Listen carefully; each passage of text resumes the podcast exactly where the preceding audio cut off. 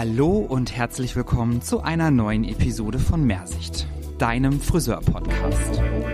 Das Leben zwischen Kamm und Schere. Steffi und ich wünschen dir als allererstes ein gesundes neues Jahr und hoffen, dass du gut in den Januar gestartet bist.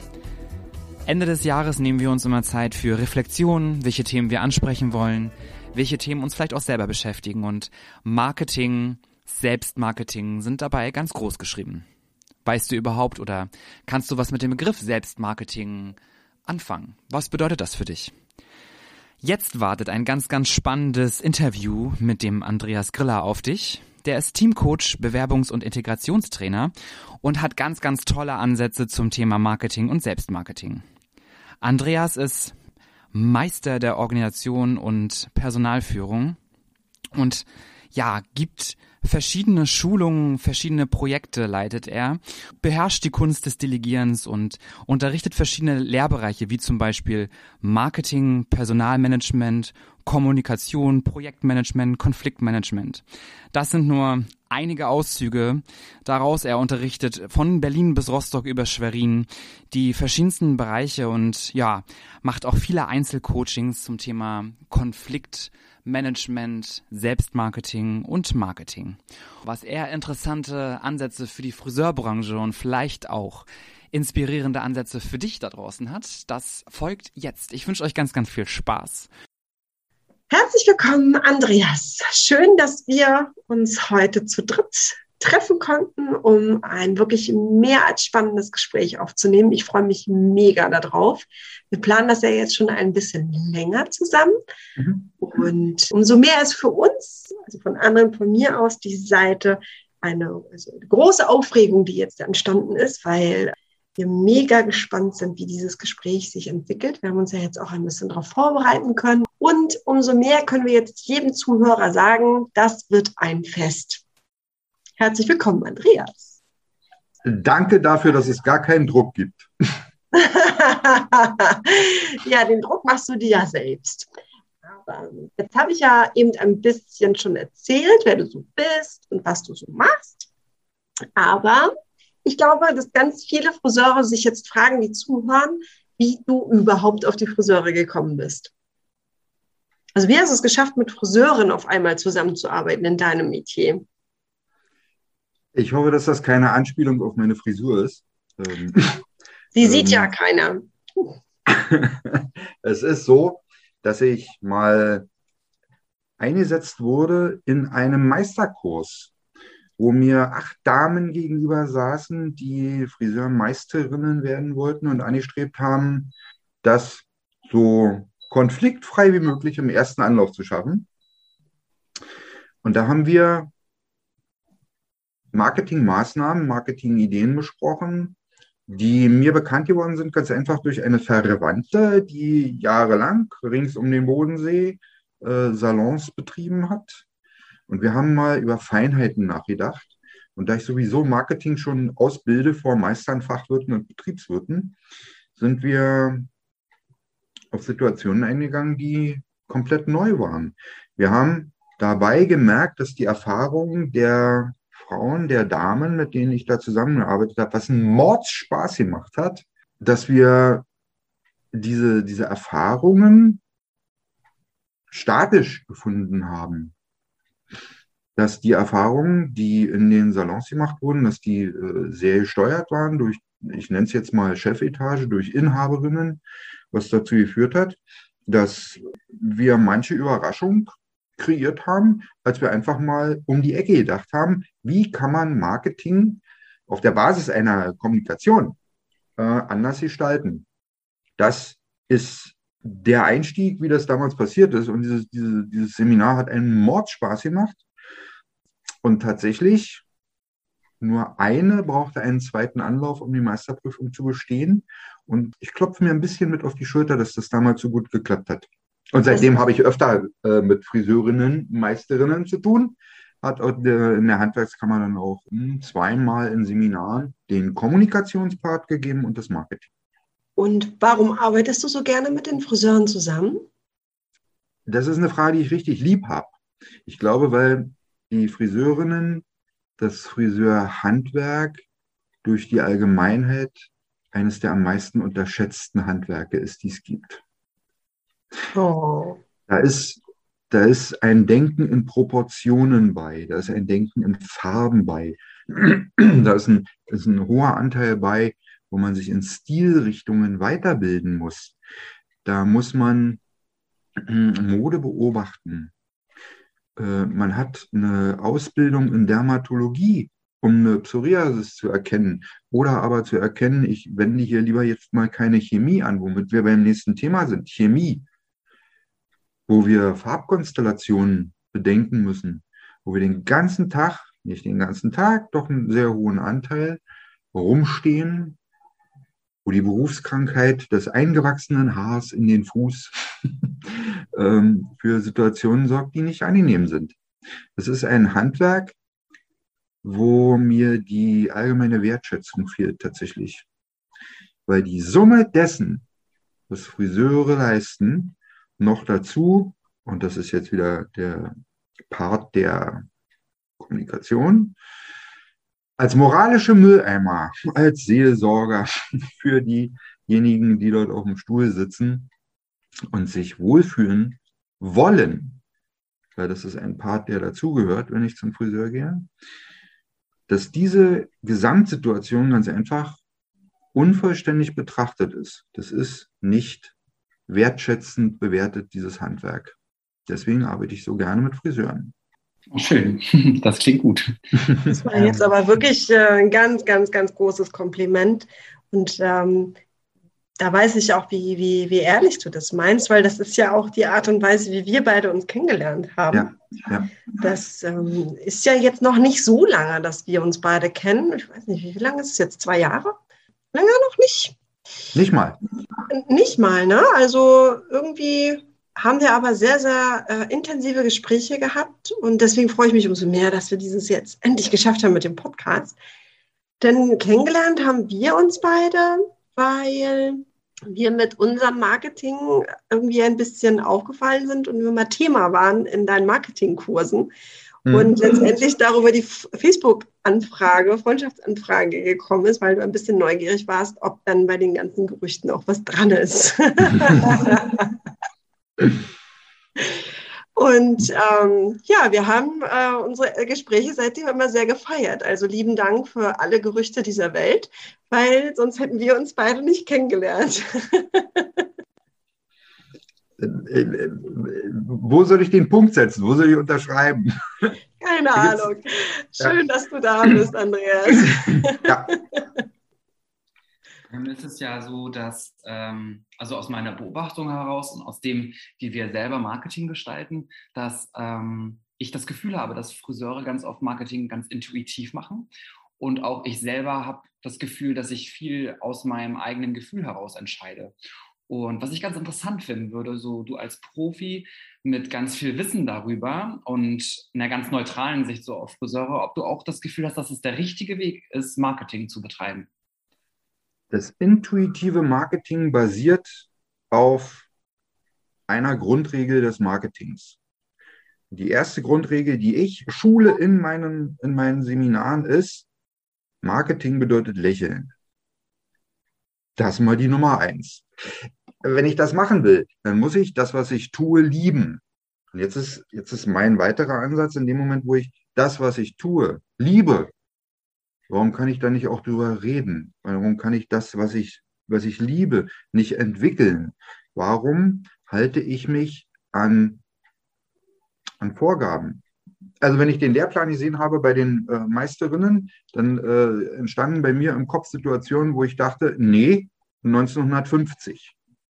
Warum, warum nicht 80 Jahre weiterdenken und vorausdenken vor allen Dingen, um einfach mal zu sagen, Lächeln ist die erste Marketingregel.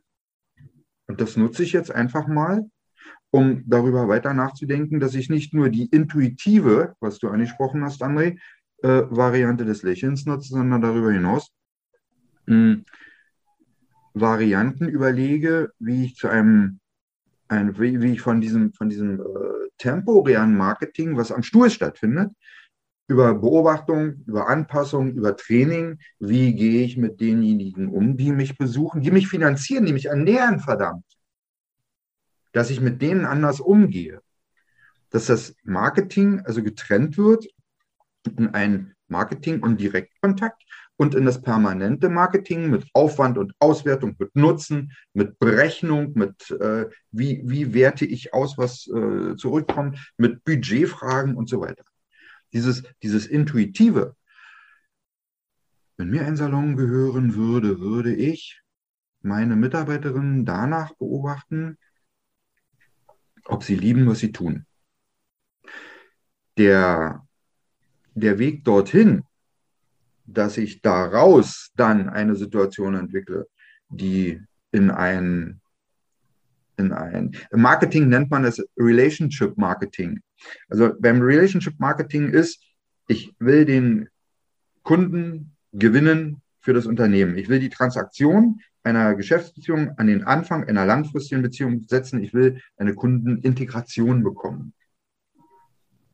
Das heißt, ich brauche ein Kundenverständnis. Dieses Kundenverständnis setzt voraus, dass ich daran interessiert bin, individuelle Kenntnisse über den Kunden zu erlangen, damit ich dann über ein klingt jetzt vielleicht hochtrabend, aber über ein äh, Customer Relationship Management mit Niveau, Stil und Charakter dafür zu sorgen, dass der Kunde, auch so ein Ding, Kunde, komme ich gleich nochmal zu, dass derjenige, der mich finanziert, merkt, dass der Schwerpunkt meiner Arbeit ein Relationship Management ist und kein Transaktionsmarketing. Der Unterschied ist Transaktionsmarketing, André, du gehst zum Bäcker und sagst, moin, vier Brötchen. Und dann sagst die Bäckereifachverkäuferin, bitteschön vier Brötchen. Der Verkauf als Eroberung beendet dieses Transaktionsmarketing. Das Beziehungsmarketing heißt Kauf als Vereinbarung. Da ist die Serviceorientierung viel wichtiger, da ist der dauerhafte Kundenkontakt wichtiger, da ist ähm, eine Problemlösungskompetenz da, wo ich mich darum kümmere, was kann ich für dich tun? Denn eins ist mal klar, der unzufriedene Wort, äh, Kunde, der unzufriedene Gast eures Unternehmens, jetzt bin ich bei diesem Gast statt Kunden, Gästin statt Kunden, äh, der sagt, der Unzufriedene, die Unzufriedene sagt tausend Worte. Die Glücklichen, die Zufriedenen, wie oft kriegt man von denen eine Reaktion? Wie oft weiß man, dass die in eine äh, dass die als Multiplikatoren agieren, dass sie drüber reden. Wenn ich nur eine neue Frisur habe, dann fällt das Menschen auf. Wenn ich eine visagistische Behandlung bekommen habe, dann fällt das auf. Ist es jetzt interessant äh, zu vermitteln, wo ich das her habe, weil ich begeistert bin? Oder ist es für mich uninteressant zu vermitteln, wo ich das her habe, weil ich nur zufrieden bin? Dieses Ding Zufrieden und Begeisterung, das ist für mich genau dieser Spielball, wo ich sage, intuitives Marketing muss dazu führen, dass die Menschen begeistert rausgehen mit einem Lächeln. Denn da bin ich wieder beim ersten Wort. Das Lächeln übertrage ich bitte schön auf die Gästin, die mir gegenüber sitzt. Wenn du ein Erholungswochenende irgendwo auf Rügen hast, dann kommst du mit einem Lächeln wieder, wenn es richtig gut war. Und dann sprichst du auch drüber. Wenn du nur zufrieden warst, dann kommt jetzt der klassische Deutsche, der sagt, na ja, es war nicht schlecht.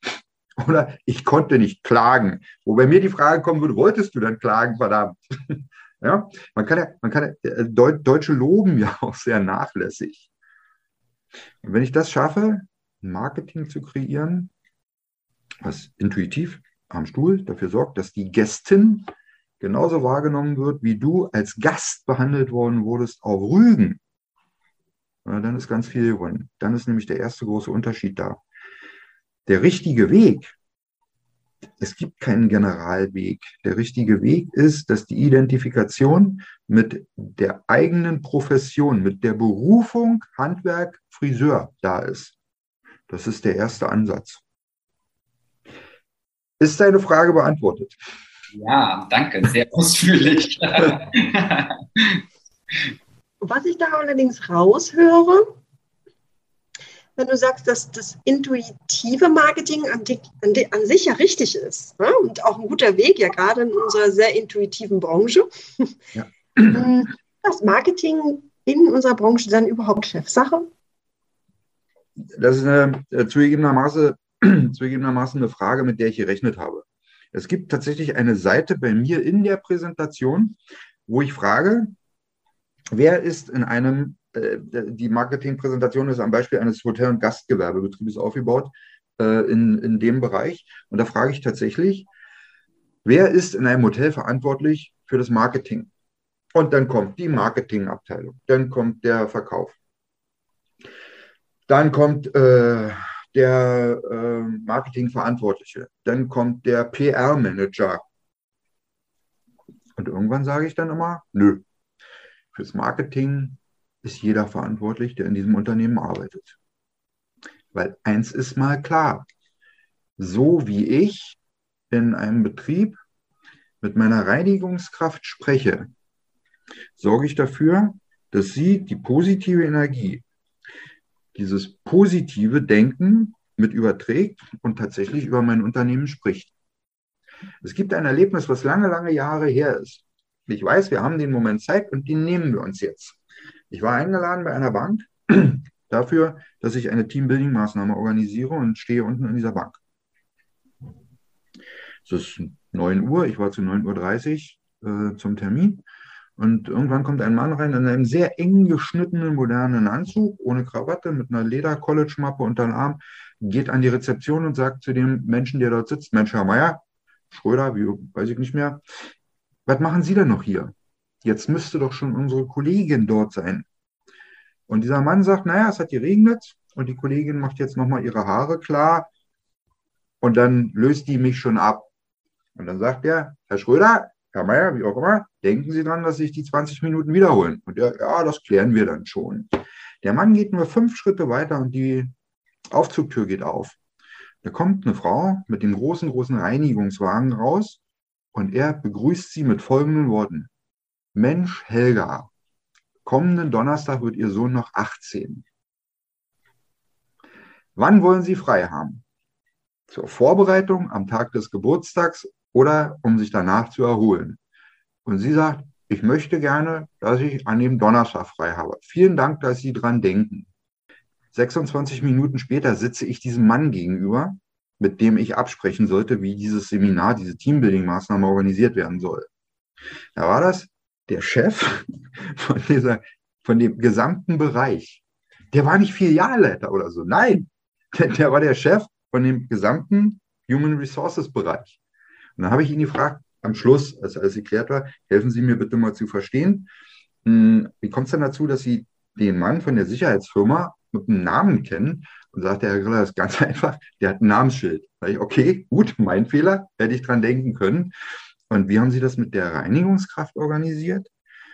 Und dann sagt der Herr Griller, ich kriege, das, das war zu Zeiten, da hat noch niemand WhatsApp gehabt oder sowas. Oder ist egal.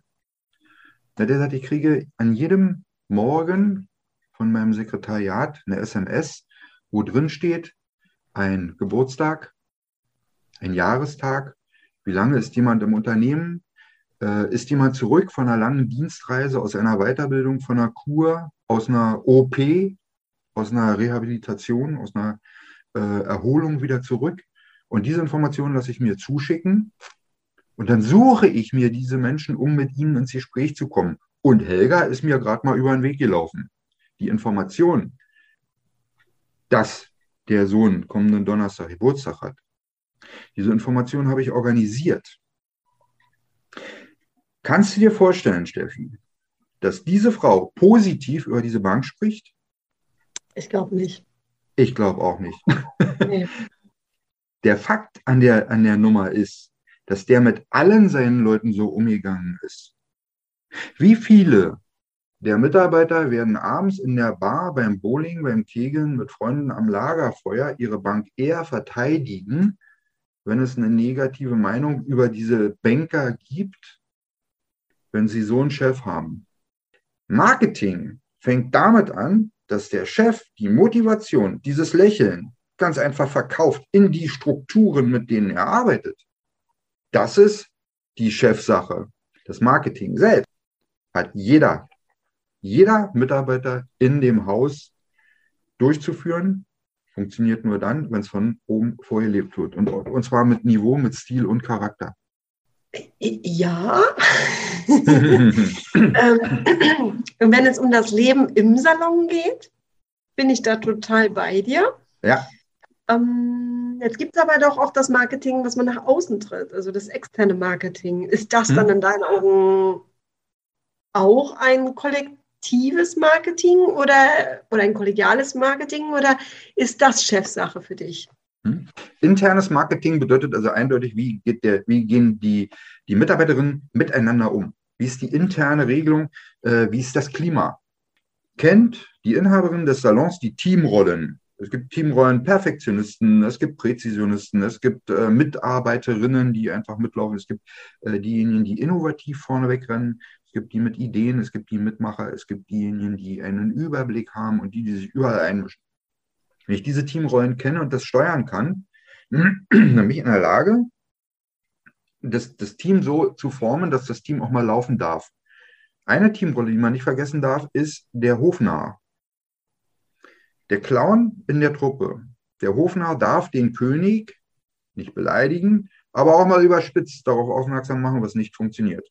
In dem Moment, wo man den Hofnarren kennt, weiß man, der Hofnarr ist dafür verantwortlich, dass ab und zu mal der Deckel vom Topf genommen wird, damit Dampf abgelassen werden kann.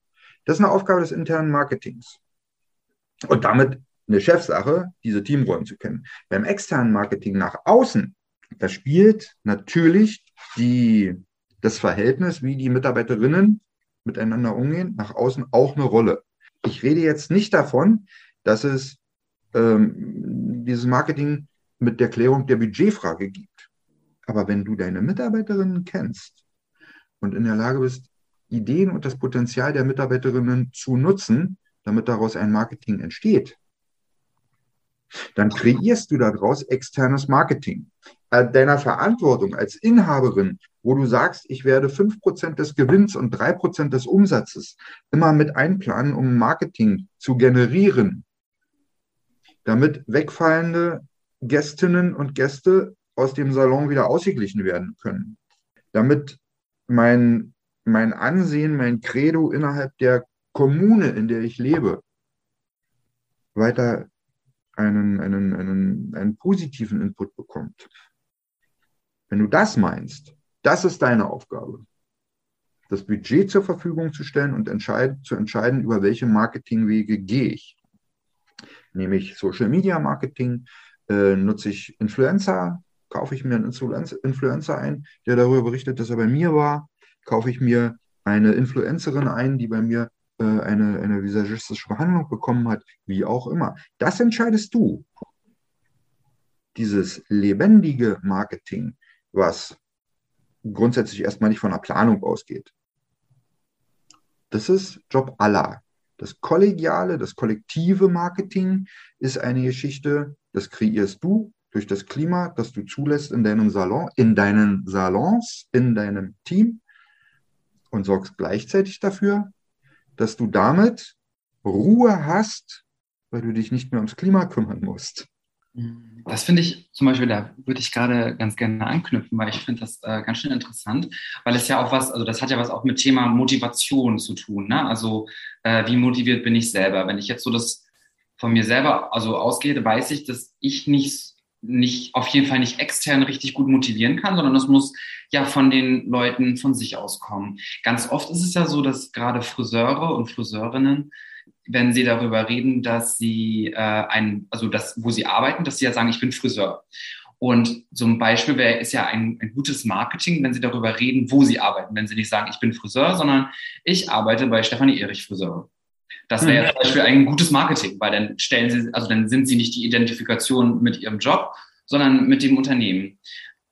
Wie schaffe ich es denn, dass das Personal, also vielleicht extern über, also Marketing betreibt und darüber redet, beziehungsweise so diesen Wandel bekommt, selber diese Überzeugung davon zu haben, wenn ich doch aber selber äh, als Chef davon überzeugt bin und es lebe. Aber die Mitarbeiter nicht unbedingt. Ich glaube, das ist so ein Thema, das haben bestimmt viele Chefs. Mhm. Ich weiß, worauf du hinaus willst. Ich habe das mal in der, in der äh, Meisterausbildung in der ersten Klasse so formuliert, dass ich gesagt habe, das handwerkliche Feuer bei euch, das ist da. Das Marketing bei euch, das Denken in Motivation, in Motivation kommt von Motivsuche. Dies, dieses Denken, das, das hat aber noch nicht mal ein Glühen. Wenn ich also nicht in der Lage bin, diesen, diesen Ansatz des Motives zu finden, warum sind meine Mitarbeiterinnen Friseuren? Wenn ich das nicht habe, wenn ich den Identifikationsgrund nicht kenne, dann habe ich auch nicht die Stellschraube, um bei denen dafür zu sorgen, dass die über ihre Motivation dazu kommen, dass sie positiv über das Geschäft sprechen. Eine Identifikation, frag mal, frag mal Fußballfans, wenn die über Motivation reden, über ihre eigene Motivation, äh, die kann vererbt werden. Also fahr mal, fahr mal in Ruhrpott und dann frag mal nach Bayer Leverkusen, nach Dortmund, nach Bochum. Die haben, die haben Identifikation innerhalb ihrer Vereinsgruppen. Wenn du dazu, wenn, wenn du wissen möchtest, wie man einen Mitarbeiter motiviert, dann gibt es die sogenannte extrinsische und die intrinsische Motivation. Ja, das sind Grundsätze. Die extrinsische Motivation kann ich gestalten dadurch, dass ich Lob verteile. Ich kann sehr, sehr aufpassen, dass ich der Mustersatz lautet, äh, preise laut und tadle leise. Also wenn jemand was gut gemacht hat, das tatsächlich vor der Gruppe erwähnen.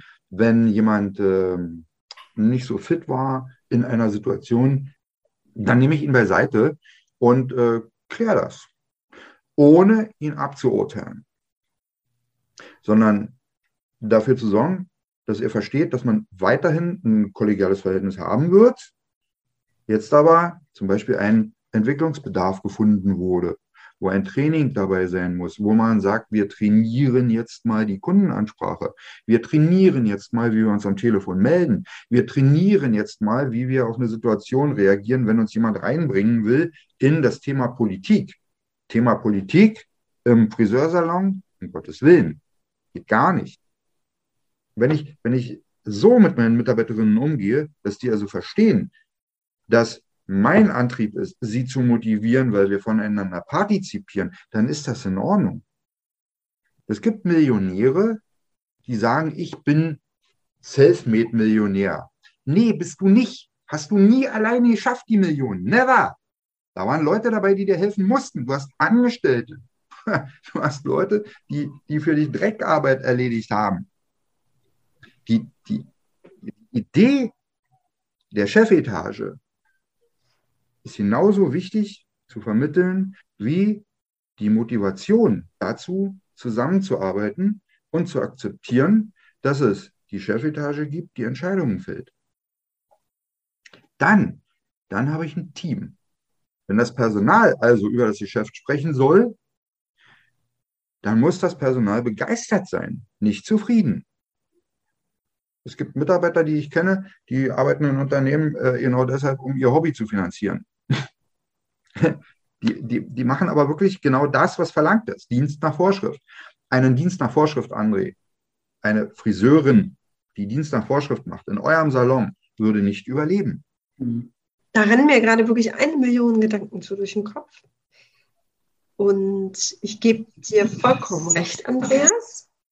Ich bin auch der Meinung, dass jemand, der von etwas begeistert ist, natürlich immer mehr sprechen wird darüber als nicht. Ob es jetzt der Kunde ist, der begeistert ist von uns, wird über uns sprechen, aber genauso natürlich auch die Kollegen, die Friseure, wenn sie begeistert sind von ihrem Job, von, von dem Betrieb, in dem sie arbeiten, dann werden sie das natürlich auch viel stärker kommunizieren, als wenn sie es nicht sind.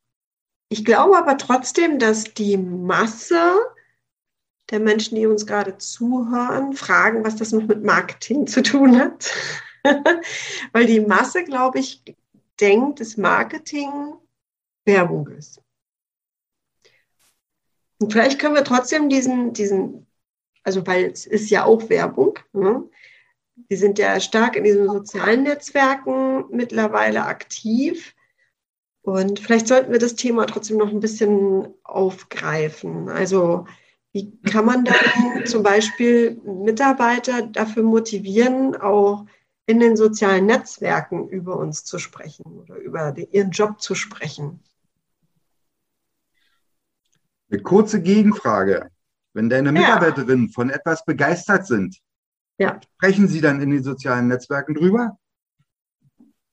Ich habe tatsächlich so ein bisschen diese Beobachtung gemacht, dass sie wirklich viel über ihren Job sprechen, aber nicht in den sozialen Netzwerken.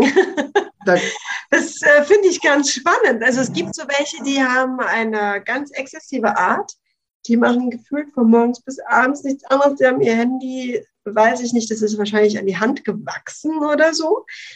Und dann gibt es leidenschaftliche Friseure, die aber nie auf die Idee kommen würden, ihre Arbeit zu fotografieren. Und ich denke da jetzt gerade zum Beispiel an eine Mitarbeiterin von mir, die wirklich ähm, leidenschaftliche Friseurin ist, die auch gerade Meisterin geworden ist und so, also durch diesen Meister, durch die Ausbildung dazu nochmal so einen Energieschub bekommen hat, die so mit einer Leidenschaft nochmal dabei ist, was ihren Beruf betrifft. Und mit der hatte ich letztens das Gespräch, weil sie ist eigentlich die Generation Social Networks, und die sagt dann zu mir, also Boss, ganz ehrlich, im Nachhinein, wenn die Kundin weg ist, denke ich immer so, boah, da hätte sie mal ein Foto von machen müssen. Mhm. Aber währenddessen denken sie nicht drüber nach. Und ich denke, dass das ganz vielen so geht. Es gibt welche, die leben das und dann gibt es ganz viele, die leben das nicht. Und viele Chefs äh, sind aber darauf angewiesen, dass sie von ihren Kollegen, von ihren Mitarbeitern befüttert werden, um diese Netzwerke überhaupt beleben zu können. Aber wie kriege ich die Mitarbeiter dafür motiviert? Wie kriege ich sie dafür offen oder weise, dass sie sich berufen fühlen, mitzumachen, aktiv mitzumachen, auch mitzudenken und daran zu denken? Womit wir beim Unterschied sind von jemandem, der eine Meisterschule besucht hat ja. und Inhaber ist oder nur eine Meisterschule besucht hat. Oder Variante 3, Angestellte in einem Salon. Wenn wir also Marketingmittel äh, bedenken, dann hat jeder das Recht, den Mund aufzumachen. Wenn eine Gästin einverstanden ist, und das macht eine Friseurin, die ich sehr, sehr schätze, äh, in Neubrandenburg, dann werden Fotos gemacht von nachher, von vorher und nachher. Diese Fotos landen bei Instagram die hat wahrscheinlich 40 Leute, die sich dafür interessieren. Aber diese 40, diese 40 Leute, das ist der erste Ansatz. Wenn ich also verstanden habe, dass Marketing nicht Werbung bedeutet, sondern Marketing bedeutet, wie sorge ich dafür, dass das Geschäft, das ich betreibe, eine Rückkopplung bekommt, der eine Rückkopplung zu mir sendet von denjenigen, die bei mir waren weil anders kriege ich keine Informationen darüber, ob mein Marketing gut ist oder nicht. Wenn ich das schaffe, das bei jedem Mitarbeiter, bei jeder Mitarbeiterin zu implizieren, dann habe ich gewonnen. Ich kann es auch wissenschaftlich betrachten. In der, Betriebswirtschaftslehre ist Marketing ähm, ein Ausbildungsbereich, ein Wissenschaftsbereich. Äh, wir haben eine Wirksamkeit. Wie setzen wir also die Werbebotschaft und die Werbemittel so ein, dass sie ein angestrebtes Werbeziel erreichen? Das kann ich deiner Mitarbeiterin auch erklären. Das ist nur nicht das, was sie vom ähm, Motivationsgedanken her braucht. Ich kann ja auch die Wirtschaftlichkeit erklären zwischen Kosten und Erfolg, die sachliche Richtigkeit von der Wahrheit, die Klarheit der Werbeaussage, kann ich alles erklären. Das ist aber nicht das, worauf ich hinaus will, wenn ich daran denke, dass wir den Mix haben von externen und internen Marketing. Ich lese jetzt mal einen Satz vor und danach sagst du mir einfach mal, ob du die Hand dafür ins Feuer legen kannst, dass jede deiner Mitarbeiterinnen diesen Satz beachtet. Ja, jetzt bin ich gespannt. der einzige Mensch, der sich vernünftig benimmt, ist mein Schneider. Er nimmt jedes Mal neu Maß, wenn er mich trifft, während alle anderen immer die alten Maßstäbe anlegen, in der Meinung, sie passten auch heute noch. Gemünzt auf Friseursalon, Mhm. Ich komme als Gast in den Friseursalon und man weiß nicht, warum ich die Frisur haben will. Der Schneider nimmt immer neu Maß, weil, entschuldige bitte, Konfektionsgrößen ändern sich. Wer wüsste das besser als ich? hm? An die liebe Zuhörerschaft, natürlich habe ich Idealgewicht, selbstverständlich. Jetzt ist es aber auch so, dass man manchmal ein Loch weitermachen muss im Gürtel. Jetzt ist es manchmal auch so, dass ich gar keinen Bock habe auf Anzug, auf Jeans. Und deshalb nimmt mein, Meist, mein Schneider jedes Mal neu Maß, wenn wir uns sehen. Der Schneider ist jemand, der genau so zuhört, wie es mir geht, was ich plane, was ich vorhabe, um dann seine Dienstleistung anzupassen. Und die individuellen Kenntnisse über den Kunden, die gegenseitige Abhängigkeit von Käufer und Verkäufer, die muss klar sein, auch für deine Mitarbeiterinnen. Wissen deine Mitarbeiterinnen immer, wofür ist die Frisur gedacht? Ist sie dafür gedacht, dass es Menschen gut geht? Ist es für eine Feier? Das ist Marketing. Das ist ein Konzeptgedanke, den ich habe, wo ich sage, geht raus, geht an eure Stühle und interessiert euch für diejenigen, die vor euch sitzen. Es gibt Gründe, warum sie bei euch sind. Ich lasse das jetzt mal unkommentiert im Raum stehen, weil ich glaube, dass jeder, der jetzt zuhört, seine ganz eigenen Gedanken dazu hat und sich selbst diese Antwort geben kann. Du grinst gerade. Das sehen die Leute jetzt natürlich nicht, aber das ist so ein selbstgefälliges Grinsen, so na ja, ich wusste es. okay, aber komm auf Marketing jetzt nochmal wieder zurück. Gibt es aus deiner Sicht heraus Marketingmittel, die jeder einsetzt? Jeder Salon hat das Recht, Marketingmittel einzusetzen, die da heißen Social Media, jeder Salon hat das Recht, äh, eine Werbung zu schalten, wo auch immer, sollte aber bitte bedenken, dass der Kosten-Nutzen-Ausgleich bei dieser ganzen Geschichte einem extremen Wandel unterliegt. Wenn ich also zum Beispiel darüber nachdenke, wie ist die Wirksamkeit von einer Radiowerbung, dann kann ich allen mitteilen, äh, euch würde schlecht werden, wenn ihr wüsstet, wie die Wertigkeit von Radiowerbung ähm, im Fall, also äh, in der Betrachtung des ROI ist, also Return of Investment. Das ist Na, ganz, ganz übel. Na, sag mal.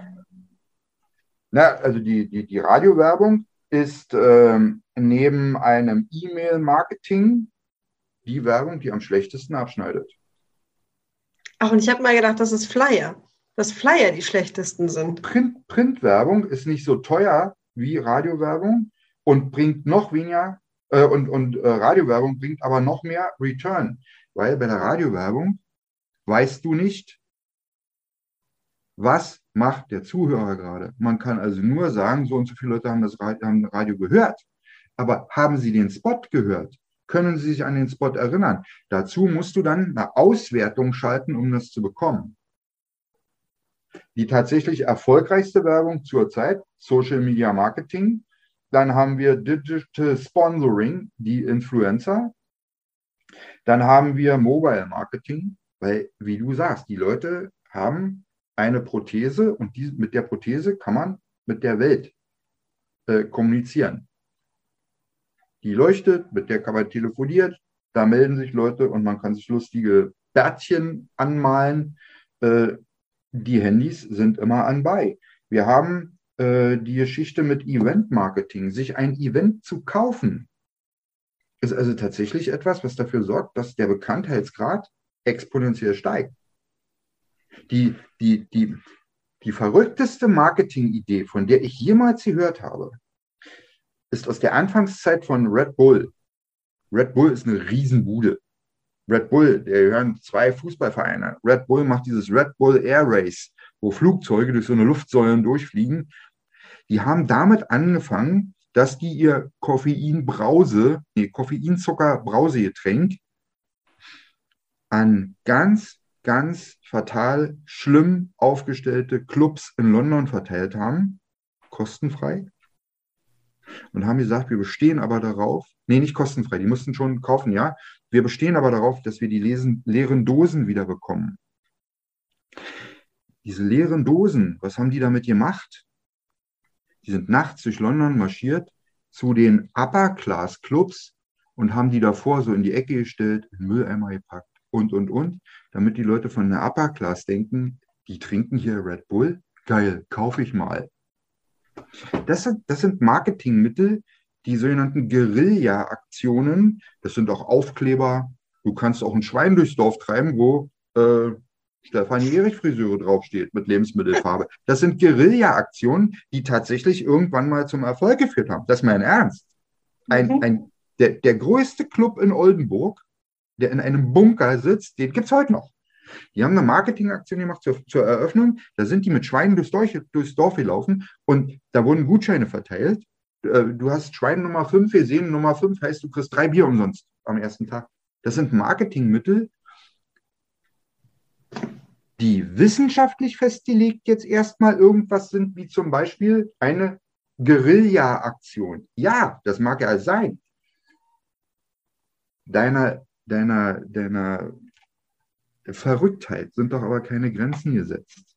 Sobald du keine Grenzen überschreitest, wo also gute Sitten, äh, der Verstoß gegen äh, unlauteren Wettbewerb, gegen die Gesetzesgrundlagen, wenn das nicht drin ist, dann ist doch Marketing dein Ding.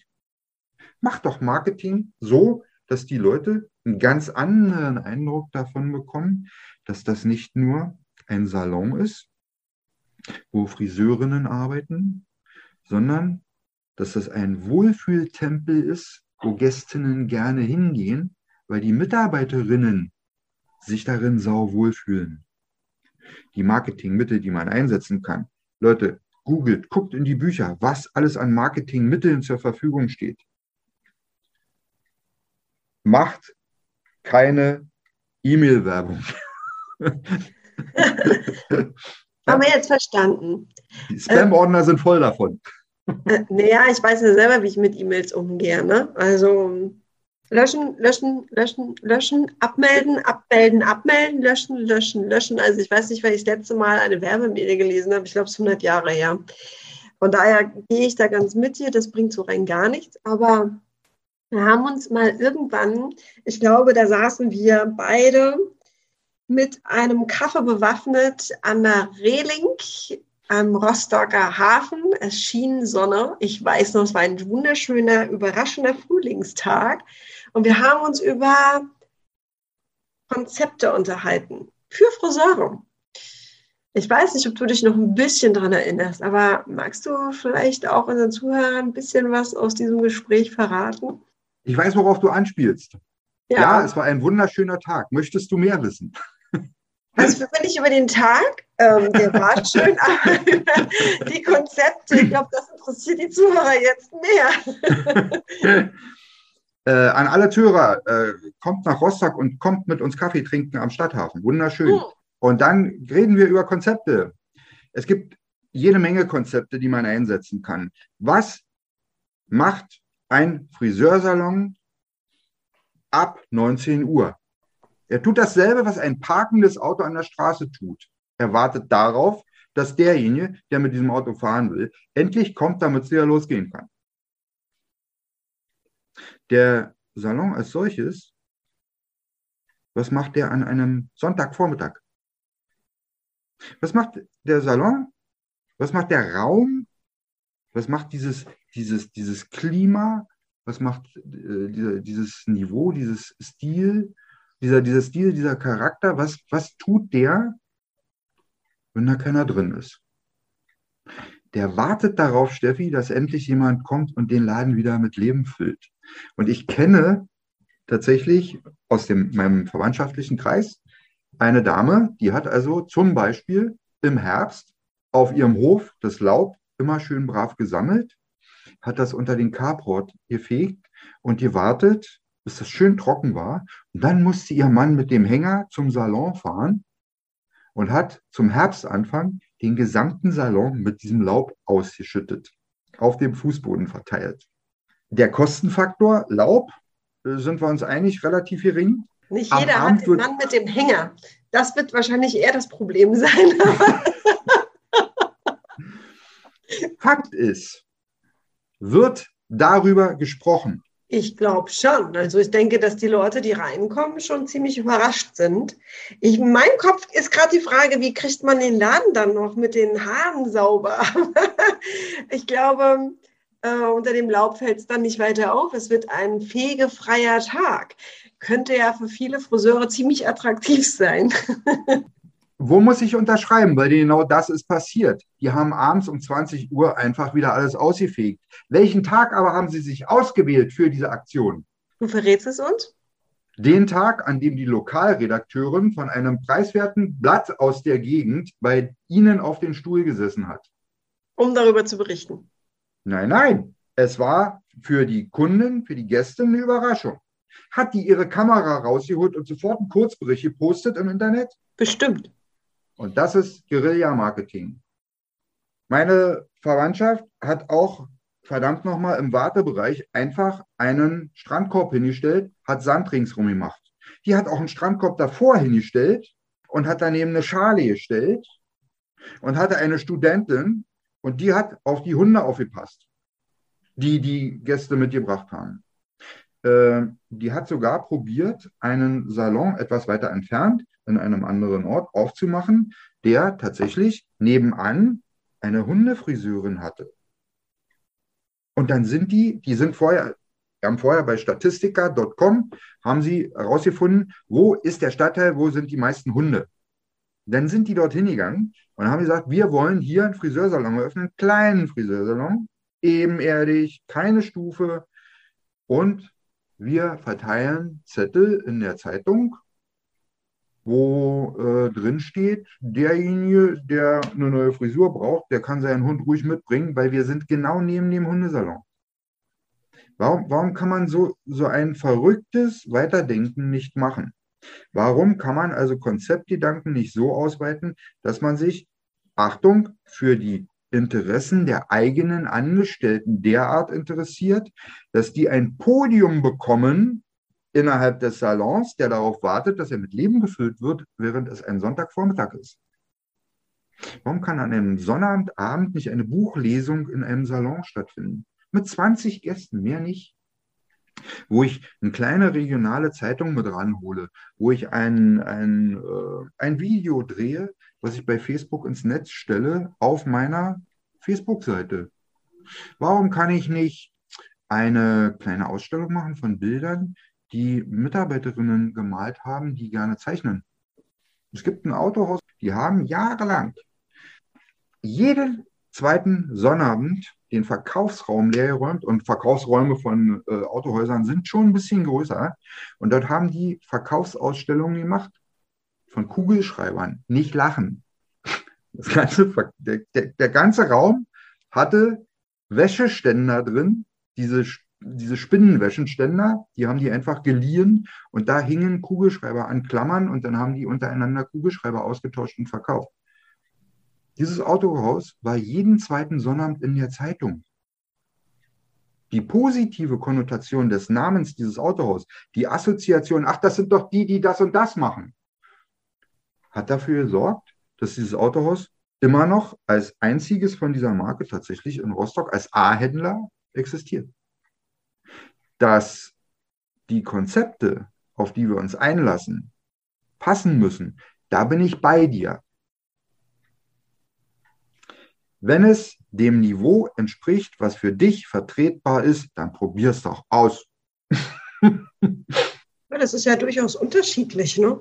Also ich denke, dass ähm, Friseure, die in bestimmten Vierteln Berlin unterwegs sind, sicherlich ganz andere Konzepte finden als ein Kölner Salon ähm, oder auch ein, ein Salon im, im, bayerischen Hochland ähm, hat sicherlich mhm. auch noch wieder ganz andere Ideen als jetzt ähm, in Ostfriesland.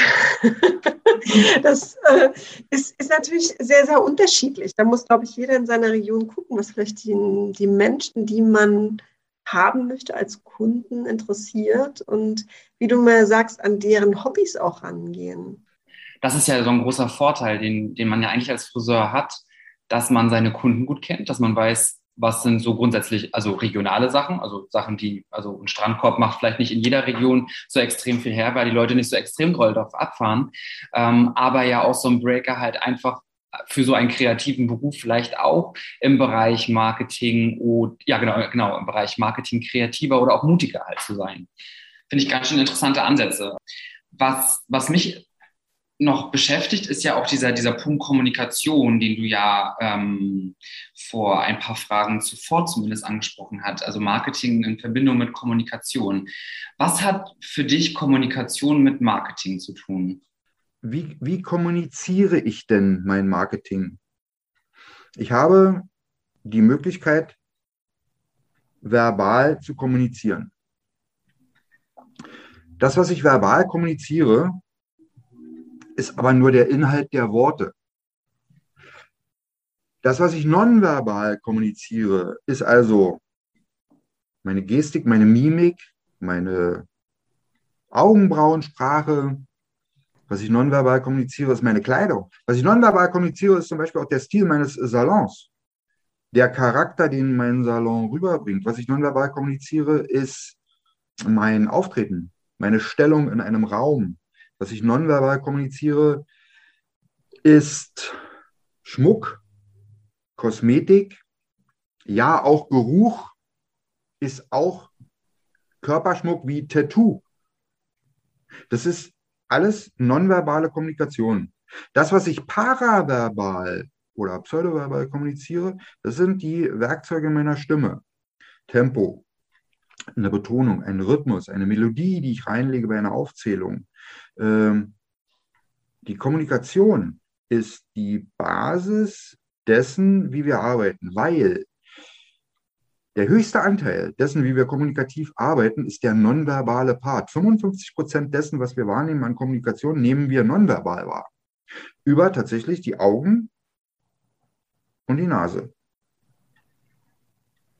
Alles andere sind akustische Informationen, die ich wahrnehme, von 38 Prozent paraverbal, 7 Prozent verbal, also der Inhalt der Worte. Der Inhalt der Worte, die gelesen werden, mhm. ist also recht mager. Wenn wir beide miteinander kommunizieren und uns nicht sehen, fehlen uns 55 Prozent der Informationen. Das ist viel. Wenn ich also die Kommunikation gestalte, Aug in Aug, dann habe ich paraverbal, nonverbal und verbal. Dann habe ich 100 Prozent.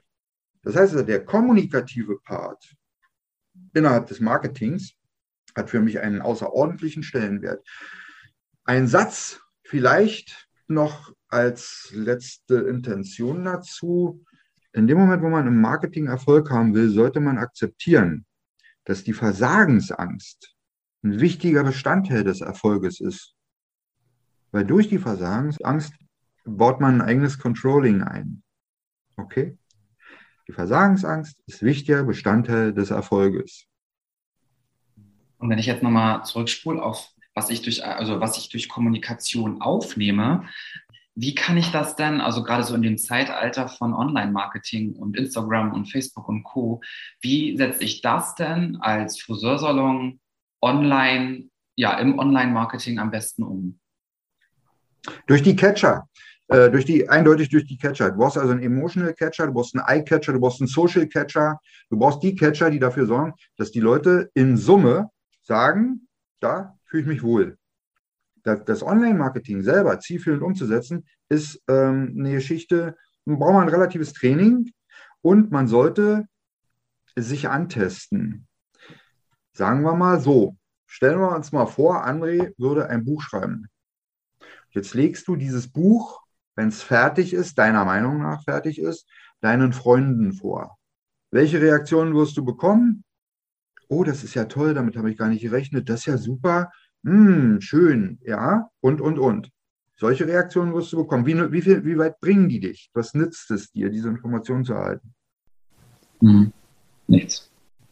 Diese, diese Bauchpinselei, die du dann erfährst, trägt dich nicht weiter im Erfolg. Wenn du also ein Online-Marketing probieren willst, dann tu dir einen Gefallen und oder dein Buch gib das an Leute, die du wenig kennst und fordere sie dazu auf, gnadenlos ehrlich zu sein. Das mhm. ist das, was ich meine, wenn ich sage, die Versagensangst ist wichtiger Bestandteil des Erfolges. Der Spruch ist von einem Autorin hier aus Rostock, den wir drei kennen. Der Punkt ist, in dem Moment, wo du Online-Marketing vorhast in Social-Media-Kanälen, schaffe dir eine Gruppe, eine, eine Crowd, die, der du das vorlegst, was du vorhast. Und wenn 55 Prozent sagen, mach doch, dann mach das. Weil eins ist klar, 100 Prozent wirst du nie erreichen. Das ist wie in einer mündlichen Prüfung bei einer Meisterprüfung. 100 Prozent kannst du nicht erreichen, weil du weißt nicht, ist dem einen Prüfer heute Morgen ein Hund über die Straße gelaufen und der hat den überfahren, hat die Prüferin aus dem anderen Gewerk heute früh ein Parkticket bekommen, das weißt du nicht. Mhm. Ja, nicht alle so eine tolle Prüferin wie mich bekommen. Also, ein Scherz. Das ist tatsächlich einer meiner Credos, jeden, jeden Tag, wenn ich in so eine Prüfung gehe. Ich habe nichts mit dieser Prüfung zu tun. Meine Emotionen haben mir nichts zu suchen. Meine Gedanken auch nicht. Das ist schwer, aber ich weiß, was du meinst. Ja, spannend. Sehr spannend. Ich hake jetzt mal kurz dazwischen. Du musst jetzt irgendwie trotzdem noch diesen Eid des Hippokrates, äh, da musst du noch irgendwie hinkommen. Der Eid des Hippokrates, den also diejenigen ablegen, die im medizinischen Bereich tätig sind, Apotheker, Ärzte, ähm, auch äh, Krankenschwestern zum Beispiel, sind ja, ist ja, ist ja ein Eid, der einen, einen, einen Ehreneid darstellt. Jetzt habe ich durch dich erfahren, dass lateinisch der Friseur Ornatrix heißt. Ja, habe ich auch mal googeln müssen. Hat nichts mit Asterix und Obelix zu tun. Nee. Nee, aber vermutlich mit dem Ornat. Und das Ornat ist ja sowohl eine Aufgabe als auch eine Kleidung.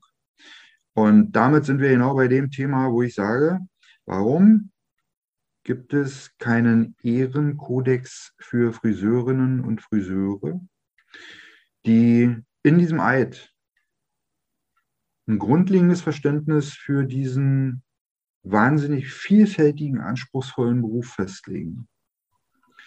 Mir fehlt eine, sowas wie eine, wie eine Intention. Ich, ich will nicht von einer Regel sprechen oder von, einer, von einem Gesetz, sondern von einem, von einem unwritten law, von einem ungeschriebenen Gesetz, wo eine, ein Ehrgefühl definiert wird für dieses zauberhafte, jahrtausendealte Handwerk. Hast du das Gefühl, dass es dieses Ehrgefühl manchmal nicht gibt? Ich habe mich heute unterhalten mit einer Dame, die die letzte Woche, in der letzten Woche beim Friseur war und sie hat tatsächlich eine Friseurin an ihrem Stuhl gehabt. Die, die hatte den Termin genau bei dieser Kollegin. Und in dem Moment, als die Gesichtsmassage begann, roch sie, dass die Frau gerade eben noch eine geraucht hat. Das sind Sachen, die, die, die dürfen nicht passieren. Weil was, was sagt diese Frau abends in ihrem Strickkurs bei den Freundinnen? Wie spricht sie über diesen Salon? Die, die Summe der Kleinigkeiten, wo man es verderben kann, wenn es da so ungeschriebene Gesetze gibt für den Salon, dann wäre das schon ein super Einstieg. Ich rede nicht von Gesetzen. Ich rede nicht, rede nicht von einem großen Regulativ. Aber es gibt ja, also ich sag mal, wenn wir jetzt an den Eid des Hippokrates denken, dann gehe ich davon aus, dass wenn ich zu einem Arzt gehe, dass er mir mh, hm, hilft. Die, ja, hilft und die Informationen gibt, die ich brauche, um für mich eine Entscheidung zu fällen, die gut für mich ist. Wenn ich das jetzt mal auf den Friseur übertrage und du sagst, du würdest dir wünschen, dass es diesen Eid auch bei den Friseuren gibt, wie kann man das in, in Marketing technisch, weil wir jetzt gerade ja auch beim Online-Marketing, also wie man nach außen hin tritt, was, was, was könnte man da beachten, dass man da marketingtechnisch auch richtig agiert? Also das eine ist ja das Interne, ja, also da bin ich auch vollkommen bei dir wenn man rauchen war, es gibt nun mal die Raucher, ist nun mal so, da muss man sich die Hände waschen gehen. bevor man in das Gesicht von Menschen geht und vielleicht einen Drops lutschen oder so. Aber hm, wie kann ich das auch nach außen hin tragen, diesen Eid? Weißt du, wohin ich will? In, indem, ich, indem ich genau das tue, was ein Arzt macht, sich nämlich dafür zu interessieren, wie es dir geht. Der Arzt kann dich nur dann behandeln, wenn du ihm sagst, wo es weh tut. Der Arzt kann dich nur dann behandeln, wenn du sagst, was fehlt. Schlaf fehlt. Okay, dann müssen wir Auslöser dafür finden. Und da gibt es ja nun jahrtausendlange Erfahrung, woran es liegen kann, dass man nicht durchschläft. Zu spätes Essen, zu viel Alkohol, was weiß ich. Sorgen, Ängste, Nöte. Wenn diese Sorgen, Ängste und Nöte ein Kummer, wenn der Kummer ein Grund dafür ist, dass deine Gästin zu dir kommen will, um sich von dir pflegen zu lassen. Und dieses Pflegen meine ich jetzt genau so. Und das Resultat ist, dass der Wohlfühlfaktor von dir, von deinem Lächeln übertragen wird auf deine Gästin. Dann wirst du genauso eine positive Konnotation durch deine Gästin erfahren wie eine zufriedene, glückliche, sehr gut behandelte Patientin. Die Kundenintegration in die Struktur deines Salons mit der, mit der Erkenntnis, dass es eine gegenseitige Abhängigkeit gibt zwischen deiner Gästin und dir.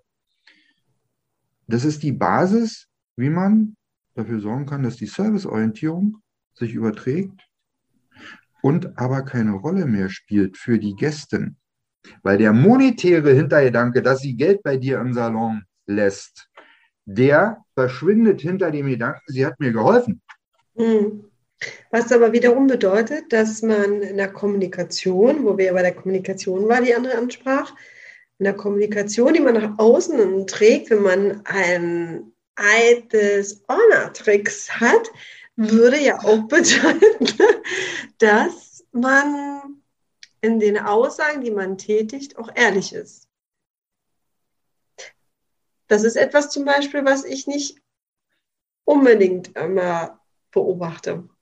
Ich da noch mal reingrätschen kann, ist das nicht unbedingt das, äh, das äh, mit einer ehrlichen Aussage. Na, also es gibt ja auch äh, genug Ärzte oder Mediziner, äh, die sich dafür auch nicht also unbedingt interessieren, ob äh, wo der Kummer herkommt oder wo der wenige Schlaf herkommt. Also das ist ja nicht, was man absolut sagen kann.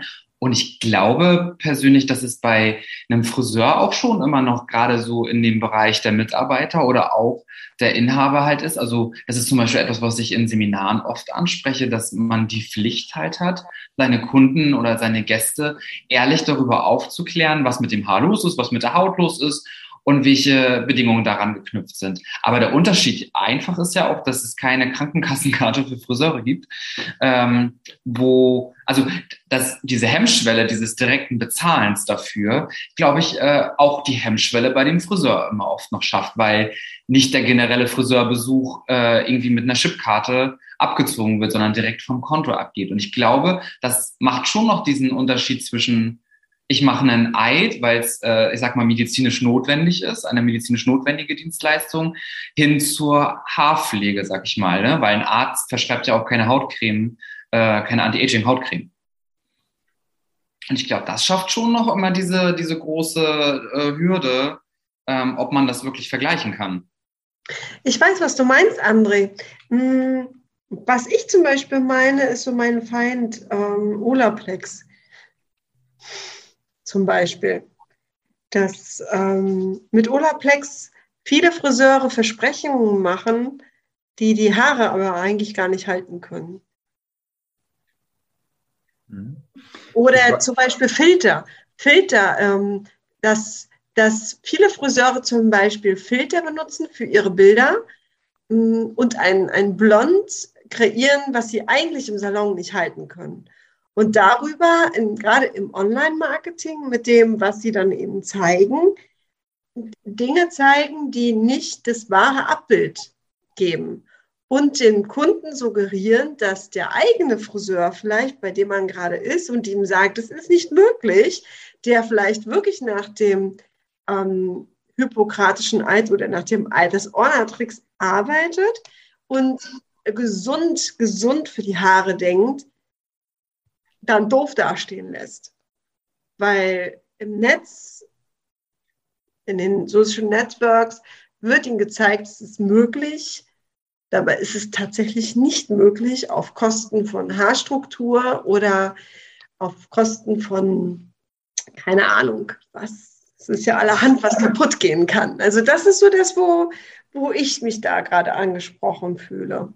Daher aber, glaube ich, denke ich, dass äh, Karma das ganz oft ja regelt. Ne? Weil wenn es etwas ist, was nicht möglich ist, dann regelt es ja eher das Karma, weil die Kunden, die dann vielleicht in den Salon geht, wo der Filter raufgelegt wurde, ja dann auch feststellt, dass äh, der Filter nicht bei ihr auf den Kopf passt. Ne? Also da habe ich so das Gefühl, also es, das, das ist das, was ich ja meine, was bei Medizinern auch passiert. Ne? Der eine Mediziner sagt dir ja vielleicht auch, wenn du dieses Antibiotika nimmst, dass du gesund wirst und du wirst nicht gesund, weil der Kern ganz woanders ist. Ne? Weil ähm, du trotzdem in deinem, also du kannst ja Antidepressiva nehmen und in deinem Burnout bleiben, aber nur dieses Medikament verschafft dir ja auch nur kurz die Hilfe die du vielleicht für den Moment brauchst, aber keine langfristige. Und ich glaube, dass, dass, dass darüber über Karma sich ja eher regelt, was zum Beispiel dieses Ärgernis über Filter und Co. halt hat.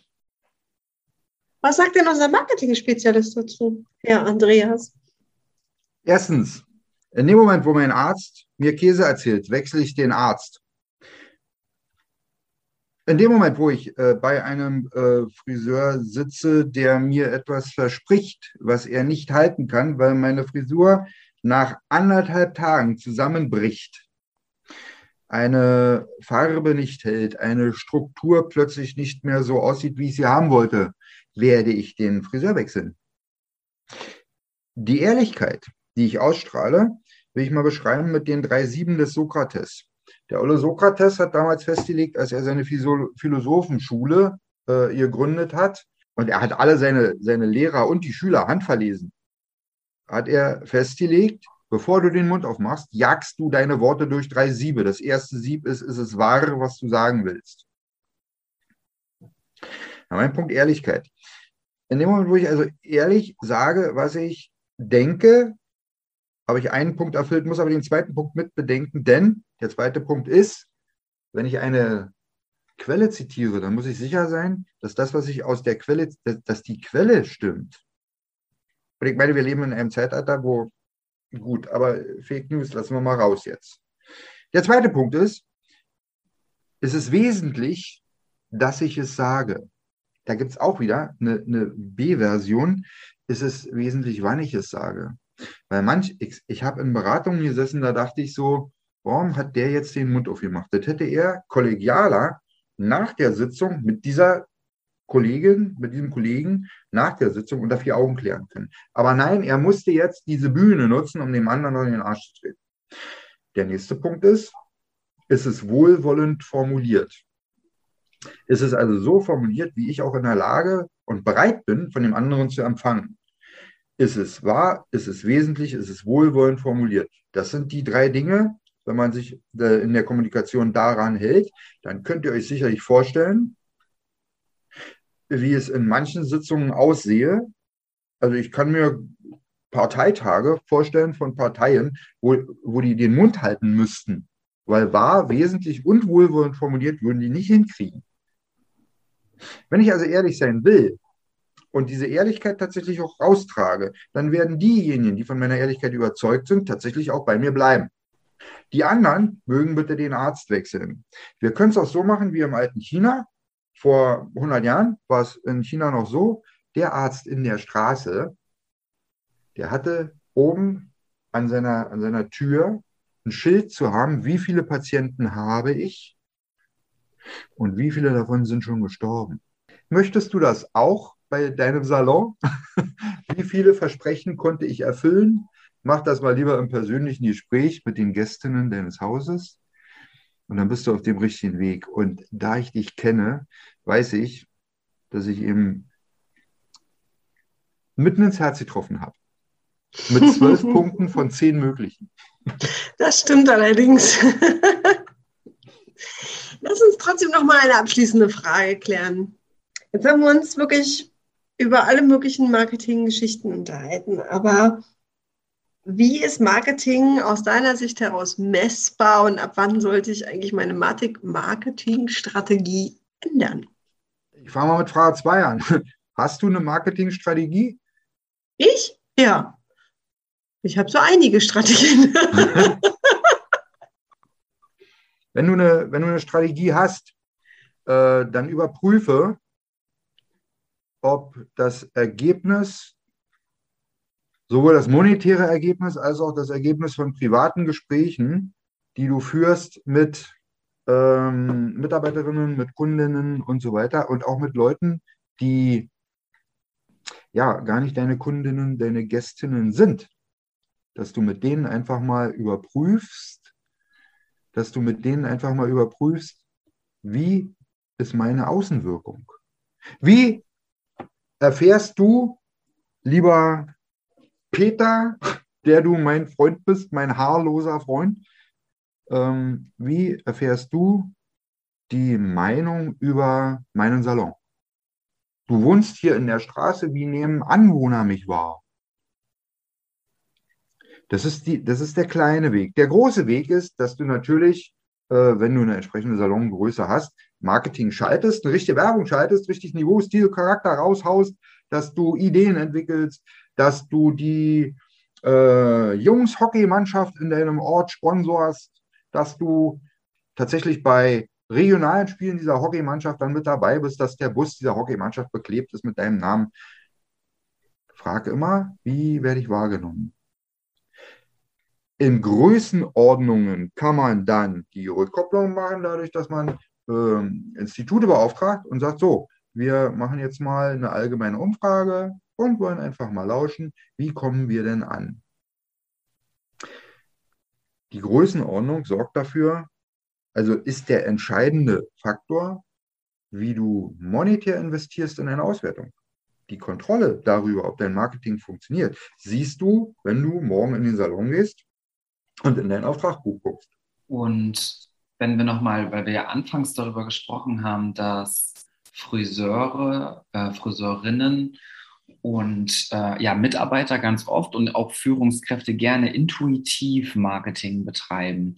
Und wenn wir jetzt so dieses Thema Controlling und Messbarkeit ansprechen, hm, kann man intuitives Marketing einheitlich machen? Kann man es messbar machen? Kann man es kontrollieren?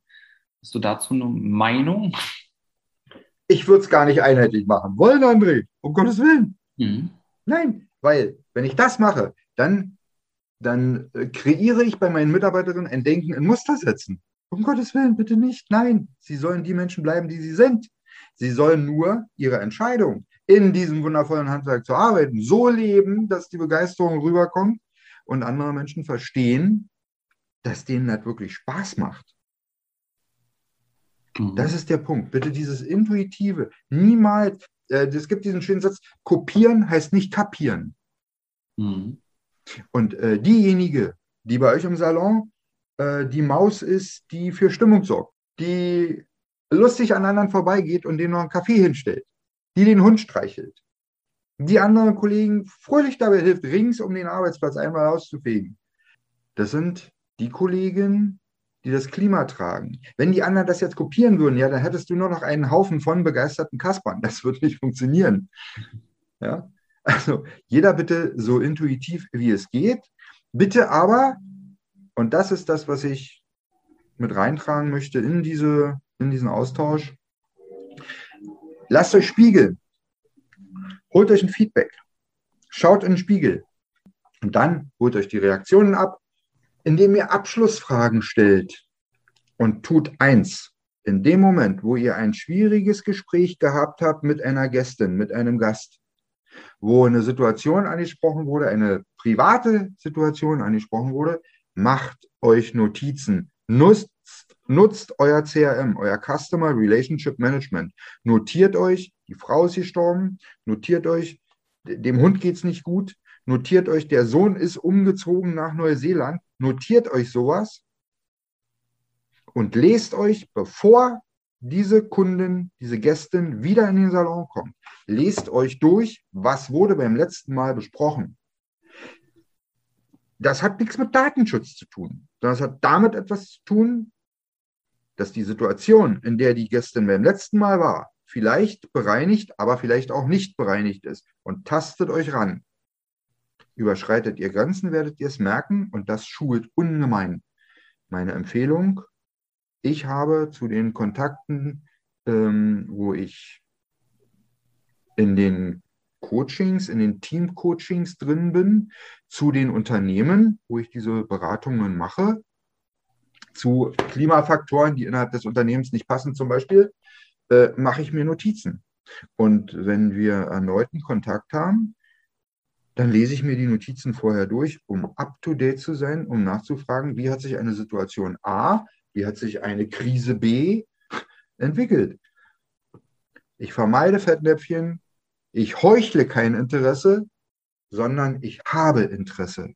Mhm finde ich wirklich ist ein schönes Schlusswort. Da kann man auch kaum noch was dranhängen, weil etwas, was ich tatsächlich in, in Rezeptionsseminaren, die ich halte, auch immer wieder dazu gebe, das gibt auch so viele Möglichkeiten mittlerweile, diese Informationen zu speichern, dass man die Möglichkeiten dafür nutzen sollte.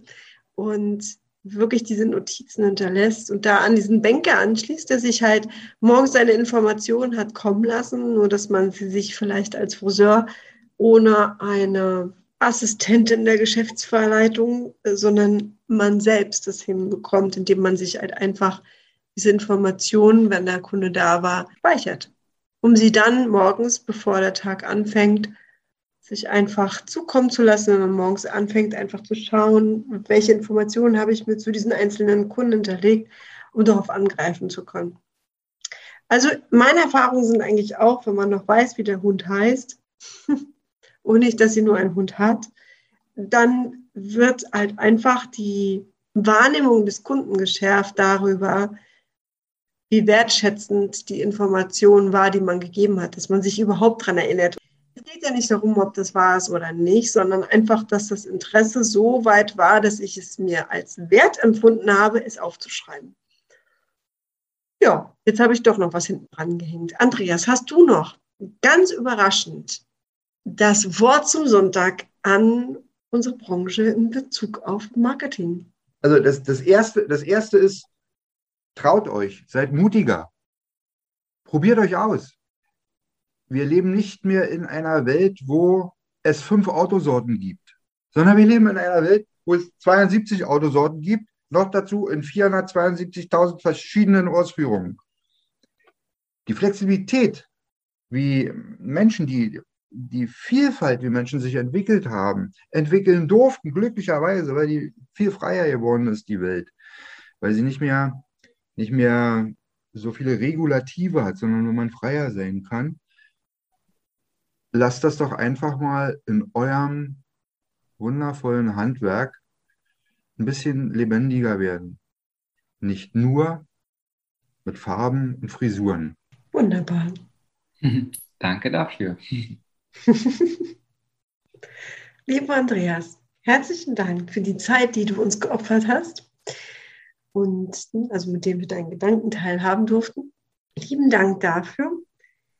Und ich bin mega gespannt, was unsere Zuhörer so an Kommentaren loszulassen haben, wenn sie das alles gehört haben. Es wird Menschen, die werden, es wird Menschen geben, die werden uns hassen dafür, weil wir ihnen einen Spiegel vorhalten, den sie nicht sehen möchten. Aber es wird auch ganz viele Menschen geben, die sich mega inspiriert fühlen werden, mutig zu sein in Bezug auf Marketing. Also danke Andreas. Es war alles andere als ein Opfer. Das war meine Ehre. Vielen Dank. Ja, das war sie, unsere erste Episode 2022. Wir danken dir, dass du dabei warst und uns gelauscht hast. Und hoffen natürlich von Herzen, dass du die Inspiration gefunden hast, die du für dich gesucht hast. Und wir werden jetzt auch einfach mal anschließen an dem, was Andreas uns gerade empfohlen hat, und zwar unser Marketing auch einfach mal zu kontrollieren und bitten dich daher, auch uns eine Bewertung zu hinterlassen. Gerne mit vielen, vielen Sternchen, damit wir wissen, wie gut wir dir gefallen und natürlich damit auch andere uns besser finden können. Also einfach ein paar Sternchen geben in deiner Podcast-App in den sozialen Netzwerken kannst du uns gerne auch Kommentare hinterlassen. Und wir freuen uns natürlich auch immer über Feedback, wenn du Anregungen hast, vielleicht Themenvorschläge oder auch einfach unser Gast sein möchtest, dann freuen wir uns natürlich immer von dir zu lesen. Entweder als Kommentar bei Facebook oder Instagram oder einfach per Mail auf unserer Webseite. Ja, und jetzt bleibt mir nur noch eins zu sagen. Haare gut, alles gut. Wir freuen uns ganz, ganz toll auf das 2022 mit dir. Bis dahin, ciao.